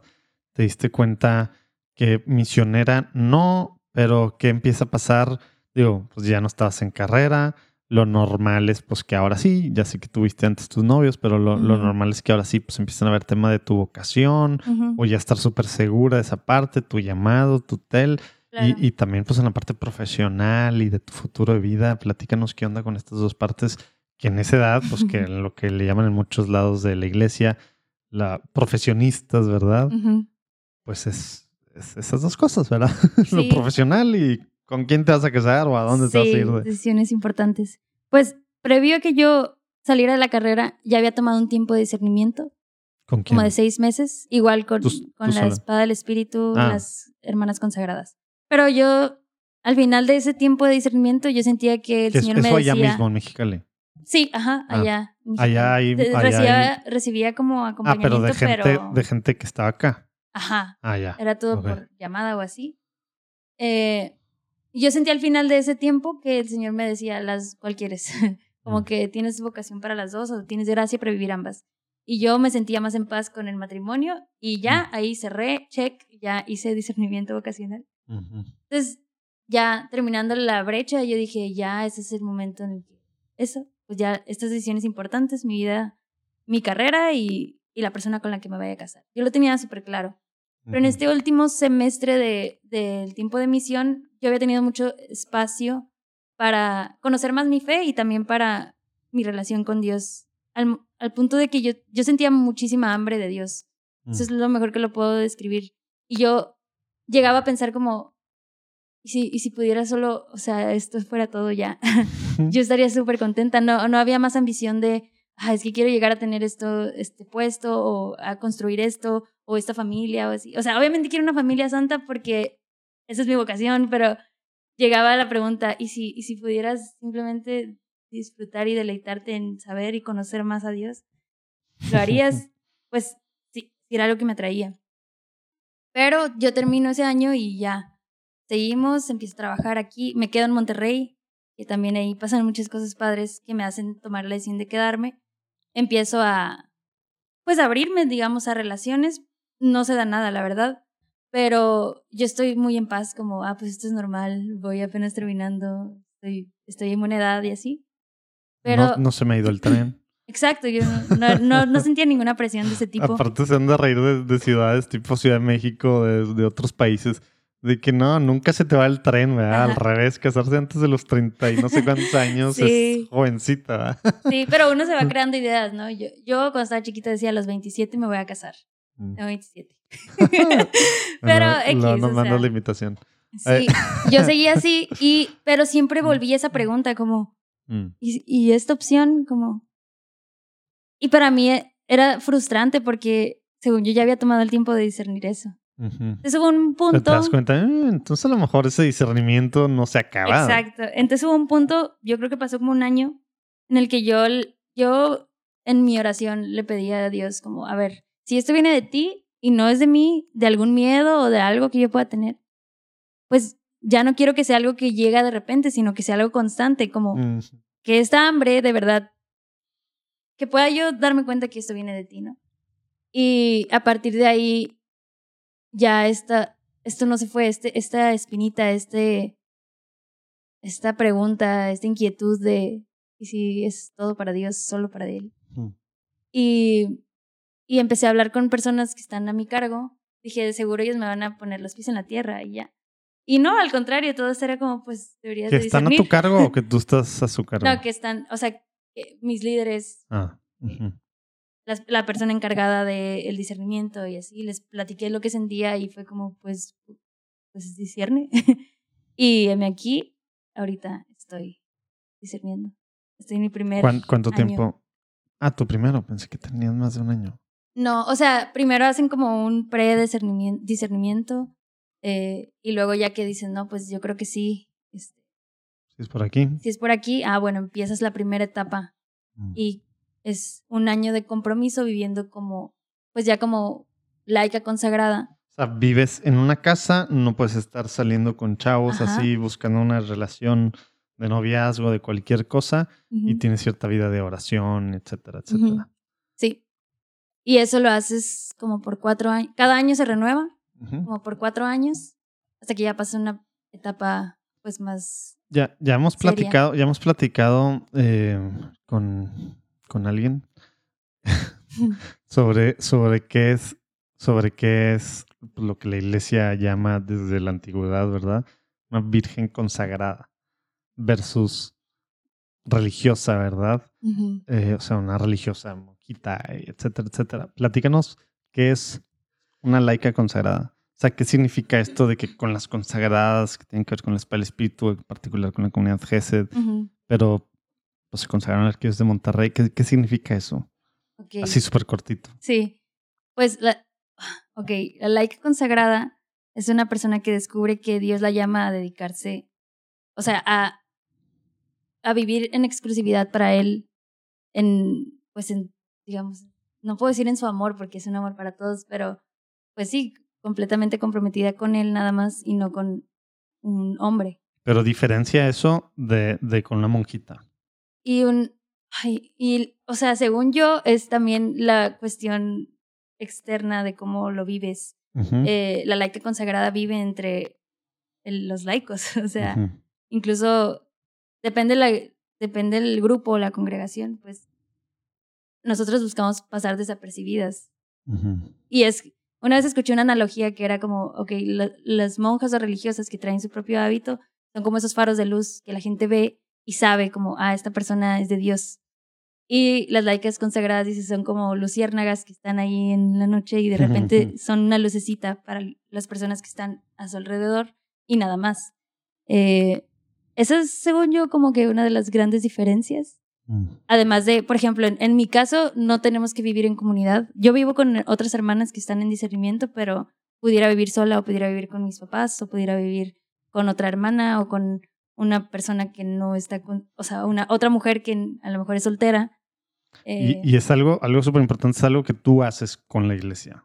no lo haces como unas rel- religiosas con cierto, con cierto ah, carisma fundado por alguien, que hay unas reglas del, del ser parte, que las reglas pues dependen de cada, de cada, pues sí, congregación religiosa, ¿verdad? Ujú. No eres una religiosa o no serías una religiosa, eres Ujú. una laica y temas de, de, de reglas y, y bueno, como pues, de, pues sí, al final de reglas, porque estaba entrando de, pues sí, de reglas y, y el carisma tal cual, ¿verdad? Es un tema con la iglesia que ha pasado, existido desde Ujú. siempre en la iglesia, ¿verdad? Sí.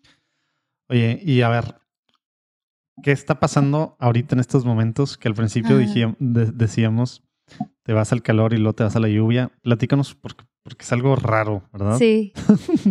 ¿Qué, ¿Qué onda? ¿Estás en este proceso de discernimiento? ¿Estás en tu primera etapa todavía?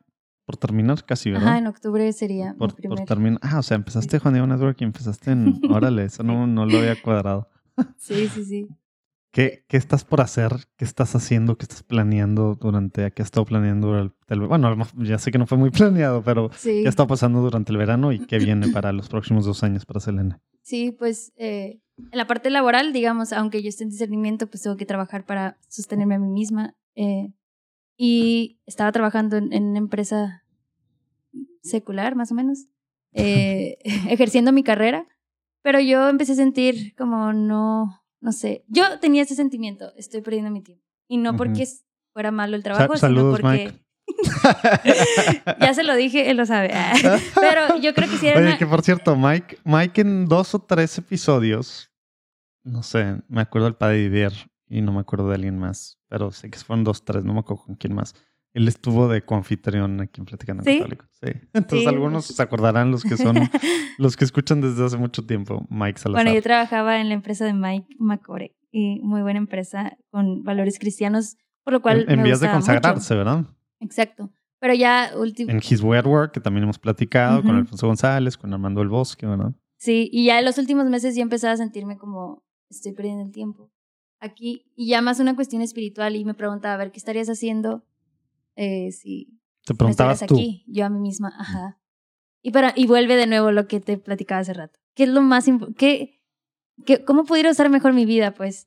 Y, y yo venía ese, ese, ese sueño o esa, ese trabajo ideal, no, pues dedicarme a salvar almas. Mm. Pero suena tan idealista, no sé, tan, no sé. Pero justo estaba yo en ese, en ese, ese momento de mi vida y, y me, me mencionan que hay una, una vacante en Londres para trabajar así- haciendo eso. Con, con jóvenes ver, universitarios. tantito eso porque eso suena muy extraño Sí. para uno, que de todos modos están estas cosas, pero más para cualquiera que esté escuchando esto que no tiene ni idea de qué onda con las comunidades estas del Spa del Espíritu Sí. y, y cómo que trabajar para algo que tiene que ver con evangelización y que te paguen y que te manden al otro lado del mundo a ver Sí. Qué onda con eso. Bueno, entonces la Espada del Espíritu tiene comunidades en todo el mundo. En Londres hay una comunidad así como GESED aquí y como en Mexicali Verbum. Y allá tienen también un programa de evangelización hacia universitarios y estaban buscando a una mujer líder que se fuera a trabajar medio tiempo ah, allá. Y bueno, yo creo, para mí eso era impensable porque no es algo común aquí en Latinoamérica que te paguen por hacer eso. O sea, Pero al parecer allá no, no es algo tan raro. no, está, es- es Incluso en. Estados Unidos creo Vas a que eso dedicarle también. horas a algo, pues tu tiempo, Exacto.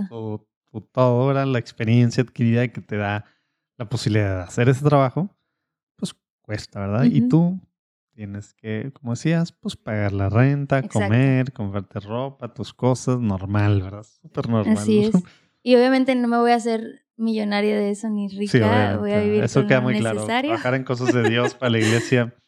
Eh, es a otro menos, tipo a de menos que riqueza. seas televangelist, ¿verdad? O así de estos, de estos mega churches así protestantes. Pues bueno, Ajá. solo en esos casos son los que llegan a, a, pues sí, ahí sí a ser multimillonarios. Sí, pero aquí no. Lo otro es pues andamos sobreviviendo. Así es. Pero pues, pues sí, hice el tram, el, pues todo el trámite, la solicitud entrevista y sí, me aceptaron y ahorita estoy, pues fue un, ok, yo, para mí fue, señor, dame dirección y yo voy a seguirla. Si es en esta empresa, le voy a seguir echando ganas. Pero si es en otra parte, ayúdame. Y llega esta opción que para mí fue, nunca me imaginé algo así. Y pues fue dar puros pasos en fe. Yo recuerdo que cuando recién empecé a considerar esta opción, eh, de nuevo un pensamiento que vino, que yo digo, estos son de Dios, eh, fue, nunca vas a ver el panorama completo, tienes, pero conforme vayas dando un paso, vas a ver un poquito más. Mm. Entonces ahora solo me emociona dar pasos en fe porque me ha ido mostrando. Y así ha sido pues, este último mes. O sea, dejé de trabajar en Macore en mayo. A partir de junio empecé a- con todos los trámites. Eh, pues sí, como pesar las, lo que esto conlleva, pero la verdad es que estoy muy emocionada porque desde el momento que ese retiro yo decidí decirle sí a Dios y darle entrada en mi vida, mi vida ha sido increíble. O sea, de verdad que si yo quisiera que las personas que, que no conocen a Dios, mis amigos, mi hermano o mi familia, es porque, no es porque quiera como una cuestión de, ay, quiero que la iglesia tenga más gente, sino yo soy testigo de la, la vida que puedes tener cuando le das ese lugar a Dios. Y Wow, ha sido una excelente vida. Yo me podría ir y estar satisfecha, pues, hasta ahorita con lo que O sea, he al menos medio tiempo vas a estar evangelizando, te van a pagar para que puedas sobrevivir. Obviamente, pues bueno, Londres es carísima, Sí. ¿verdad? Se supone que la primera o la segunda después de Sydney, ¿no? Ujú. Eh, o Singapur, bueno, ya no me acuerdo, pero carísima, obviamente, ¿verdad? Pero, pero vas a, pues, medio tiempo en la evangelización, que algo que tú, pues, nos platicaste querías. Ujú. Bueno, aparte, pues ya no sé cómo sigue el rollo, pero, pero tu idea es seguir con Lumen Media. Mm, De alguna forma vamos a ir viendo Sí. cómo van las cosas para con Juan Diego Network. Yo creo que va a Sí. estar más complicado de lo que piensas tú, pero bueno. Y al final estás dedicándote ya 100% al lleno. Señor. Sí. Mientras sigues discerniendo tu vocación, ¿correcto? Así Te vas y sigues, ¿verdad? Sí, continúo. Bueno, hasta ahorita sí. O sea, es- no, claro, es discernimiento. Obviamente en cualquier sí. momento el discernimiento llega a su fin porque te das cuenta que no es por ahí o sigue avanzando, porque sigues pensando que es por ahí hasta que el Señor te diga lo contrario, ¿verdad? Correcto. Pero, exacto. pero el discernimiento, pues sigue al menos, ese es el plan. Así es. Órale. Hasta ahorita es el plan. Wow, padrísimo. Pues vamos a estar viendo mucho por, por ti, Selene. Y, y bueno, pues de todos ahí abajo vienen las redes y todas las diferentes, eh, las diferentes cosas en Spotlight. No sé cómo le vas a hacer con Spotlight, ya que van a cambiar tus horarios y demás para seguir con entrevistas. Se te, se te va a complicar un poco, pero bueno, va a seguir, ¿no? Ahora, o sea, la verdad es que tanto ese proyecto como Lumen han sido inspirados por Dios y, y se ha dado así. Entonces, si eso debe continuar, yo confío en que Entonces, bueno, la no se ha acabado. Y si se pasa un ratito, escuchen todos los episodios pasados, ¿verdad? Pero, y bueno, redes sociales de Lumen Media, yo estoy seguro que de ahí alguna- algunas cosas sabrán de, de Selene y bueno, hay que pedir mucho. Pero bueno, vámonos a la, a la preguntas con, eh, de las preguntas rápidas.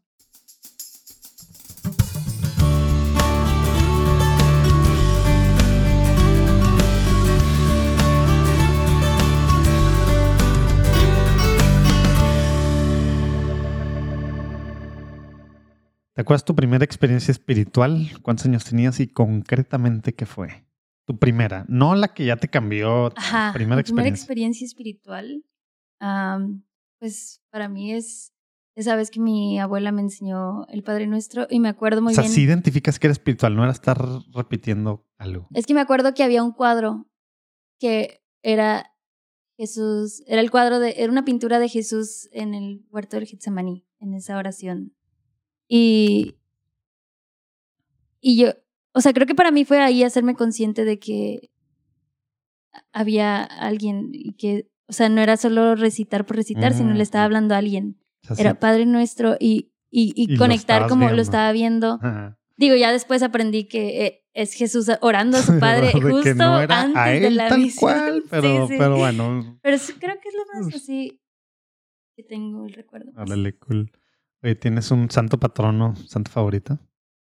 Um, ay, pues he sido muy influenciada por Jesús, Santa Teresita del Niño Mm. Jesús. Eh, sí. Bueno, aunque Santa Teresa de Ávila también, su Súper espiritualidad. diferentes, ¿ah? Sí. En carácter, en personalidad, para empezar. Creo que Santa Teresa me como alimenta esta hambre de Dios y este querer conocer más de él y Santa Teresita me baja, no es nadie, o al sea, día a día, eres una literal. niña, sí. No eres nadie y eres todo al mismo Sí, tiempo. sí, y entre más te equivocas, más eres. sí, ¡Ay, hijo de su- sí. Entonces creo que ellas dos. Padrísimo. Oye, ¿qué significa ser católico hoy en día para ti? Significa ser lo más humano, o sea, Mm. lo más humano que un humano puede ser, no, sé. no es nada sobrenatural. Mm, ¿No? No me gusta eso. Oye, ¿tienes alguna oración que te guste pues, orar, rezar seguida, que, seguido que nos puedas compartir? Mm, mm. Hay una, pero no me la he aprendido. Es una del nombre, Espíritu Santo que, La de que dice Espíritu como Santo, que... ilumíname. Eso, No, es una que ah, dice como, como que las, es que no me acuerdo exactamente, pero algo así como que las palabras que va a decir, lo que debo callar, cómo debo decirlo. Ah, ya, ya. La encontré una vez que estaba buscando una para una charla y, y me gustó demasiado porque, sí, como que te prepara para que no digas de más si no es necesario, pero... Estoy pensando quién, de quién es, porque creo que sé de, qué, de cuál estás hablando y alguien también ya nos la ha recomendado. Lo voy a buscar y lo voy a poner ahí abajo. Oye, vámonos yendo rapidito. La idea, al menos pensamos, y nos lo han comprobado en gran medida, los que están escuchando Platicando en Católico o viéndolo, pues quieren ser santos, Ujú. van ese caminito. ¿Qué tú con tu experiencia nos puedes decir, si no estás haciendo esto, tienes que empezarlo a hacer ya, hacer ya. Una cosa muy práctica que puedan empezar a hacer hoy o mañana. Mm, Pues me imagino que esta día te lo han dicho muchas veces, pero Échala, échala. orar todos los días. Orar o sea, diario. aunque sea un hola Dios, amén. No sé, como que ese, ese hábito de la oración sincera es básico. Y creo que incluso puede ser lo único que necesites, Órale, cool. relación. Padrísimo. Oye, un libro que nos puedas recomendar. Un libro que Uno. Ah, ok, hay uno que ah, a mí me ha cambiado mi, mi manera de relacionarme con Dios, eh, que es el de La fuerza del silencio del, Mm, del cardenal Robert Sara. Vale. Qué bien. Creo que, bueno, no, aquí no hemos platicado. Eh, ¿Alguna cosa por la que quisieras que Juan Diego Network, todos los que están escuchando platicando en católico, intercediéramos? Pues me voy por dos años hasta ahorita a Londres. Y yo ahorita siento que Dios quiere, o sea, es muy específico como el propósito que tiene para mí allá, pero sí me da algo de, nervios. Entonces, pues por eso, por lo que sea que Él quiera y, que quiere inspirar, que, también tenga valentía yo de, de obedecer. Órale, cool, padrísimo, pues vamos a estar pidiendo mucho por ti. Selena, el tiempo se nos acabó. Muchas gracias. Qué bueno que estamos platicando finalmente en persona antes de que te vayas. Sí. Y pues bueno, vamos a estar pidiendo mucho por ti y obviamente pues bueno, en contacto en mil sentidos. Vamos a ir viendo qué va pasando con tu tiempo para empezar, para ver la medida en la que en la que sigue siendo parte de la medida, ¿verdad? Porque sí que de alguna forma de podcast y demás cosas. Pues sí, pero bueno, vamos a estar pidiendo mucho por ti. Gracias, gracias. Por, gracias por la platicada. Y pues bueno, nos vemos el próximo lunes. Dios los bendiga. Bye.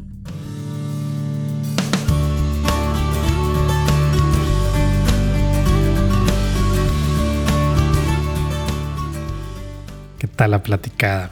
Oye, bueno, acuérdate, hay que pedir mucho, mucho por Selene en estas próximas semanas, estos próximos meses para su viaje, para que llegando allá en Londres, pues se aclimate con todo, que pueda realmente servir al Señor como, como quiere, como, como ella tiene muy puesto en su corazón.